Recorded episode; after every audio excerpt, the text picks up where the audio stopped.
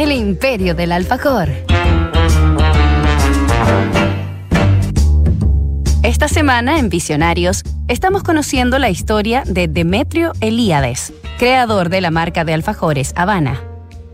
El emprendedor griego Demetrio Elíades se estableció en Mar del Plata, Argentina, en 1940, tras varios años viviendo en Buenos Aires.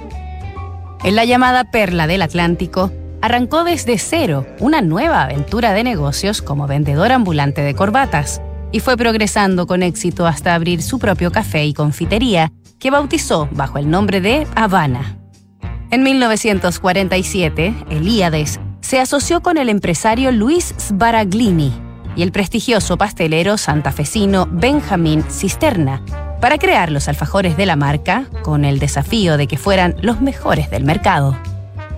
Los tres socios intentaron y testearon recetas incansablemente durante varios meses, hasta dar con la fórmula de sabor y textura definitiva, cuyo secreto mejor guardado es la composición de una mezcla de extractos vegetales. Confiados en la calidad de su alfajor, Demetrio, Luis y Benjamín instalaron la fábrica en un punto estratégico de Mar del Plata, la esquina de las calles Buenos Aires y Rivadavia, frente al casino. Elíades notaba que aún no existían muchos souvenirs típicos del balneario y desde el principio quiso posicionar sus alfajores como un símbolo marplatense que todos los turistas quisieran llevarse. Para presentar en sociedad su producto estrella, el 6 de enero de 1948, Demetrio Elíades abrió un salón de ventas con elaboración de los alfajores a la vista de los clientes. Aquel primer día se vendieron más de 1.100 alfajores y el flujo jamás se detuvo.